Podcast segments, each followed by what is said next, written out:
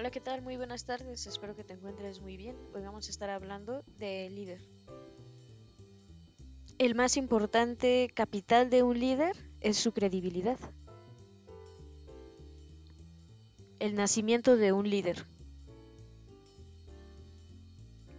Los líderes nacen, se hacen, pero se desean en coyunturas favorables. El fenómeno del liderazgo se relaciona en primer lugar con las capacidades del individuo y su potencial desarrollo. Sin embargo, las circunstancias dan la oportunidad para que se consolide un líder con un perfil determinado o con otro. Por tanto, es muy importante estar preparado y maduro como líder para aprovechar las oportunidades que se presenten. Del mismo modo, vemos que este fenómeno social no solo tiene que ver con el individuo que se desea ejercer el liderazgo, sino que contar con un, digamos, carnero guía es una necesidad de todo grupo humano, al grado que cuando no se siente disponible a un líder natural, el grupo selecciona al más capaz de acuerdo con las habilidades que las coyunturas sociales o políticas requieren. Se da entonces, en, el caso contrario, cuando existen varios líderes disponibles, se da un caso, eh, un proceso de selección que es espontáneo a través de la competencia o enfrentamiento entre ellos para que se consolide el más fuerte y carismático. El líder es ante todo y en un contexto positivo un conductor social y un modelo para otros. De algún modo, el liderazgo es un proceso natural e inherente a la conformación de todo grupo social. Se basa en un doble principio autoafirmación y autovaloración por parte del líder y sumisión y subestimación por quien reconoce el liderazgo de otro. El líder siempre es el primero en entender una problemática, en clarificarla y en decidir la mejor alternativa de resolución. Los grupos y las masas generalmente no poseen la visión de largo alcance que les permite identificar sus propias necesidades. Generalmente necesitan a alguien lo suficientemente capaz o perspicaz como para identificar todas las posibilidades o, las posibles implicaciones del asunto y clarificarlas de un modo entendible y comunicable. Además, el líder debe actuar con sentido de responsabilidad al tomar una decisión, afrontando las consecuencias y riesgos de un eventual fracaso. El líder, por lo general, toma bajo su responsabilidad los espacios que dejan las indefensiones de otros en el, en el entendido de que al asumir responsabilidades ajenas se requiere eh, ascendientemente sobre las personas beneficiadas y posteriormente dependientemente o, o dependencia y control. Con frecuencia la gente evita tomar decisiones y asumir compromisos. Es más, eh, cómodo abandonarse al destino o a los designios de alguien que, que se pueda responsabilizar de los fracasos o decisiones no acertadas. Alguien que va a asumir las responsabilidades inicia el camino al liderazgo. El líder ofrece protección. Los señores feudales uh, admitían el control o adquirían el control de sus vasallos y su autoridad moral desde el momento en que garantizaban la protección sobre las incursiones de los bandoleros eh, ejércitos enemigos o incluso sobre las catástrofes naturales. El señor feudal almacenaba granos en sus bodegas para repartirlos entre sus siervos cuando ellos perdieran sus cosechas por fenómenos meteorológicos adversos. En muchas tribus primitivas, la cabecilla llegaba al poder compitiendo contra sus rivales al ofrecer más que los otros. En algunas tribus la competencia era con el ofrecimiento de un banquete, que debía superar en generosidad a los rivales. Las habilidades comunicativas son fundamentales para lograr generar expectativas ricas en potencial persuasivo. Quien sabe transmitir sus ideas de un modo claro, comprensible y persuasivo, logra integrar consensos y voluntades grupales en apoyo a sus proyectos. Por ello, un buen político debe ser, en primer término, un gran orador y comunicador que sea capaz de transmitir vivencias emocionales y generar expectativas que se conviertan en objetivos comunes. La persuasión es el sustento, en principio, de liderazgo de opinión, después del liderazgo, eh, el liderazgo moral y por último, del liderazgo con control social. El carisma permite generar la realización del fenómeno de empatía y reconocimiento y estimula la subordinación, pero el mejor camino para generar el liderazgo es la enseñanza. Cuando logramos que alguien aprenda a hacer algo a través de nuestra guía, se establece un vínculo de dependencia que subsiste a través del tiempo. Esto no solo es aplicable al desarrollo de las habilidades, sino también al descubrimiento de otros modos de interpretar la vida o una nueva visión eh, respecto de un determinado asunto. Podríamos resumir la dimensión del liderazgo como una misión de servicio social que genera poder para quien lo ejerce. El, el prójimo volviéndose indispensable para él y generando dependencia, la gente cede su independencia de criterio a quien le garantice comodidades y beneficios. Las motivaciones del liderazgo son poder y prestigio, que es la recompensa para quien invierte tiempo y esfuerzo sirviendo a la sociedad. Carisma. Representar lo que los demás quieren ser o quieren tener. Modelo aspiracional. Ser modelo a seguir por los demás. Capacidad de transmitir emociones y generar una relación afectiva. Credibilidad y confiabilidad, autenticidad, optimismo, despertar admiración, atributos del líder. Se crece en la adversidad, mente abierta y flexible a las circunstancias, visión de largo alcance y largo, plazo, asume responsabilidades y compromisos por otros, empatía, contagia optimismo, generosidad, protección, fortaleza para cargar los temores, debilidades, sueños, ilusiones, frustraciones de sus seguidores, capacidades de adaptación al medio, de negociación, de análisis para aprender tanto de los fracasos como de los éxitos, de comunicar y persuadir, de clarificar y simplificar, capacidad de enseñar. Líderes formales e informales. Existen ambos tipos de liderazgo y estos hacen referencia a las características del grupo sobre el cual se ejerce. Existen grupos formales, partidos políticos, como son partidos políticos, instituciones, sociedades, clubs, entre otros. Pero también existen grupos informales como son los conformados por amigos, pandillas y muchos más, que carecen de estructura, pero operan conformando los deseos, adjetivos y expectativas de sus integrantes. Para cada uno de estos grupos existe un líder. Sin embargo, un líder informal que se inicia dirigiendo grupos informales puede llegar a convertirse en un líder formal. El escritor eh, norteamericano Mark Twain escribió, el mejor espadachín del mundo no necesita tenerle, eh, temerle a un, al segundo mejor espadachín del mundo.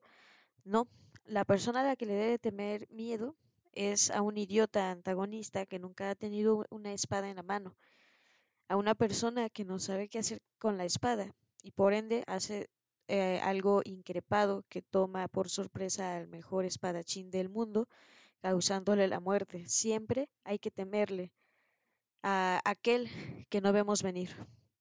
Con esto podemos considerar que el nacimiento de un líder informal puede darse de modo sorpresivo a partir de la ignorancia del peligro y el riesgo y el don de la oportunidad. Sin embargo, muchas veces, a partir de la consolidación del liderazgo y de la creación de intereses, esa temeridad inicial se pierde y con ella el potencial de liderazgo carismático. Enneagrama Liderazgo Milenario. En la Mesopotamia asiática, hace 2500 años, el eneagrama se creó para desarrollar líderes militares, políticos y religiosos y ha cobrado en la actualidad pues como una herramienta de análisis de los diferentes tipos de liderazgo. Para efectos de este tema, eh, tomaremos la esencia de estos modelos de liderazgo y los vamos a estructurar en dos grupos, el perfil del líder indiscutible o líder político y los líderes de respaldo que ejercen su liderazgo en favor del líder político. Los líderes políticos. Líder solitario es precisamente el que se ha desarrollado el que ha desarrollado esta capacidad empática para entender, interpretar y conducir las necesidades expectativas de sus seguidores. el líder competitivo, que es aquel que gusta de ejercer el poder simplemente por la satisfacción del triunfo, el líder social, que es el candidato que tiene el mando total de cara a la opinión pública, es el dueño del carisma y figura central de la campaña. Líderes de apoyo, está el líder de ejecución. Este liderazgo es funcional y operativo, es el perfil de los líderes de campaña, organizados y eficientes en la logística y la administración. Líder creativo, que es el especialista en la ejecución táctica de la campaña, es aquel que desarrolla las actividades de comunicación y propaganda del candidato, así como las actividades novedosas y de alto significado. Líder intelectual es el eh, estratega que centra su atención en la eh, solidez ideológica, en las propuestas de campaña, el ideario y la problemática de fondo. Este es el visionario quien define de modo integral la estrategia fundamental. Líder sostenimiento eh, es todo aquel que ejerce liderazgo parcial y tiene a su cargo un sector o grupo. Líder de mando es el kamikaze que maneja generalmente el grupo de choque es el incendiario que polemiza, eh, polemiza perdón, y defiende con gran lealtad a su líder. Es quien afronta los conflictos de coyuntura. El líder conciliador es el negociador que resuelve de modo civilizado los conflictos. El líder y la inteligencia emocional. Alrededor de la inteligencia existen muchos mitos. El más extendido la identifica con el manejo de abstracciones, como son los conceptos, los procesos matemáticos y la facilidad de aprendizaje a través de métodos didácticos formales. Sin embargo, la experiencia cotidiana muestra que la inteligencia clásica no siempre conduce al éxito podemos encontrar personas excepcionalmente habilidosas en actividades mediocres, subordinadas a personas con limitaciones en ámbitos tradicionalmente calificados como intelectuales. A veces los mejores estudiantes no destacan en el ámbito profesional y en contraste otros no tan reconocidos por méritos académicos sí lo logran. Daniel Goleman difundió el concepto de inteligencia emocional que describe los recursos necesarios para lograr el éxito, y este tiene mucho que ver con el liderazgo. Hay personas eficientes que logran lo que se proponen a través de sus habilidades personales altamente desarrolladas y esto presupone un límite, el tiempo disponible de la persona mismo que constituye su capacidad de trabajo para intervenir. Esto quiere decir que donde se acaba su tiempo disponible termina su capacidad productiva. La inteligencia emocional describe como por lo general los grandes retos que logran multiplicando el esfuerzo a través de la participación de terceras personas. Esto quiere decir que la capacidad de interactuar con otras personas para integrar su esfuerzo al logro de nuestras metas es básica para alcanzar el éxito. Evidentemente, para integrar a otras personas a nuestros objetivos se requiere de liderazgo.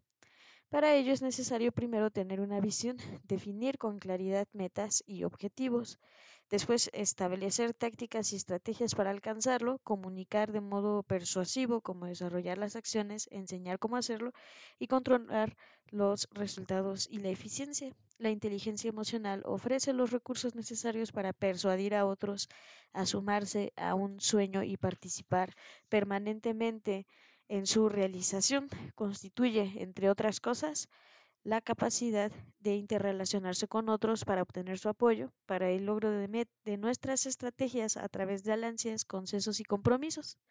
El líder debe tener altamente desarrollado su inteligencia emocional para lograr empatía con quienes le rodean en lo particular y con la sociedad en lo general y así convertirse en intérprete de sus expectativas, necesidades y deseos, y con ese conocimiento generar proyectos que cristalicen esas demandas, asumiendo el rol de promotor y guía.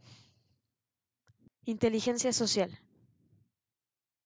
Definitivamente el líder debe desarrollar un tipo de inteligencia muy particular a la que con una interpretación propia llamaremos inteligencia social definiéndola como una versión muy específica de la inteligencia emocional que le permite anticiparse a las tendencias sociales y colectivas Tenemos en cuenta que la conducta colectiva no es la repetición de las conductas individuales de los miembros del grupo, sino una nueva conducta que puede ser muy diferente de las particulares. Es sumamente curioso observar en un partido de fútbol significativo cómo personas de gran control emocional se desbordan eh, bajo eh, sablemente la razón es la existencia de esa extraña energía psíquica que con base en la interacción entre los diversos integrantes del grupo toma control de las manifestaciones de los individuos. Esto nos lleva a definir que la capacidad de lograr empatía con individuos no significa forzosamente tener inteligencia social, Identifiquemos como atributos de la inteligencia social los siguientes. Alto nivel de empatía con la mente colectiva, capacidad para entender y clarificar expectativas que ni aún las mismas masas logran identificar, ser el primero en identificar riesgos y oportunidades, capacidad para entender mecanismos psicológicos reguladores de la conducta grupal, capacidad para clarificar actitudes colectivas antes de que se manifiesten en conductas, capacidad para identificar temas motivadores grupales y colectivos de alta significación, ejercitar el eh, mimetismo social para adecuarse a diversos segmentos culturales y socioeconómicos, con posibilidad de vivir las experiencias y valores que conforman la idiosincrasia de cada uno de dichos segmentos, flexibilidad para entender los temores, limitaciones y barreras para el desarrollo de cada segmento poblacional, alto potencial persuasivo y motivacional, alto grado de empatía con individuos. La selección de caballo para montar. No hay hombre exitoso que no haya recibido de alguien una excelente oportunidad. Para lograr el liderazgo es primordial tener una guía, un protector y maestro que además transfiere credibilidad frente a los demás. Esto equivale a montar un caballo que nos abre camino. Valores morales del líder político. Ser el primero en aceptar y defender la aplicación de las normas o leyes bajo su custodia, el desacato. Sustentar su autoridad en el ejemplo, coherencia entre lo que se dice y la conducta personal. Todos los humanos tenemos un precio a través del cual quedamos a merced de quien lo alcance. La experiencia nos muestra que generalmente hay tres motivadores con los cuales se logra controlar a los individuos. La ambición, la vanidad y como tercero el reconocimiento. La gente ambiciosa es controlable a través de la expectativa de dinero y bienes, la gente con un ego muy desarrollado a través de la vanidad y la gente insegura por medio del reconocimiento. Es característico del líder tener un ego altamente desarrollado y por tanto proclive a los excesos de la vanidad. Es evidente que un ego equilibrado es necesario para generar autoestima y debemos reconocer que la vanidad es una faceta de esta. Sin embargo, la vanidad exagerada nos vuelve reactivos y dependientes de quien sepa satisfacerla. Hay quien con gran intuición logra descubrir los intereses de los poderosos para ganarse su confianza y estima e influir en ellos. El dinero, los bienes obtenidos a través del ejercicio indebido del poder o el tráfico de influencias generan vulnerabilidad del líder frente a una sociedad democrática y participativa como la contemporánea que a través de la prensa ejerce control político. Quien descubre prácticas corruptas de los líderes ejerce poder y control sobre ellos. También hay quienes por un ego lastimado pretenden a través del poder que genera el liderazgo resarcir daños. Para ellos el liderazgo es más una compensación psicológica eh, que una vocación de servicio. Quien necesita exhibir su poder e influencia está reconociendo su propia inseguridad. La prepotencia es una manifestación de exhibicionismo parecida a la vanidad, pero que sus orígenes demuestra no un ego superdesarrollado, sino un ego minimizado y con múltiples complejos entre los que destaca el de la inferioridad. Para descubrir este tipo de líderes cuando están en sus inicios, basta observar alrededor de los poderosos e identificar a quienes se vuelven serviles para recibir a cambio una palmadita en el hombro o una felicitación. Evidentemente, quien tiene el liderazgo por esta vía nunca la ejerce plenamente mientras exista la auténtica fuente de poder, quien le sostiene emocionalmente, ya que no es visible, y quien es el auténtico líder, quien ejerce el poder informal detrás del poder formal, o sea, el poder real y oculto detrás del virtual o aparente. Bueno, pues hasta aquí nos vamos a quedar por este momento. Espero que tengas una excelente noche y nos vemos hasta la próxima.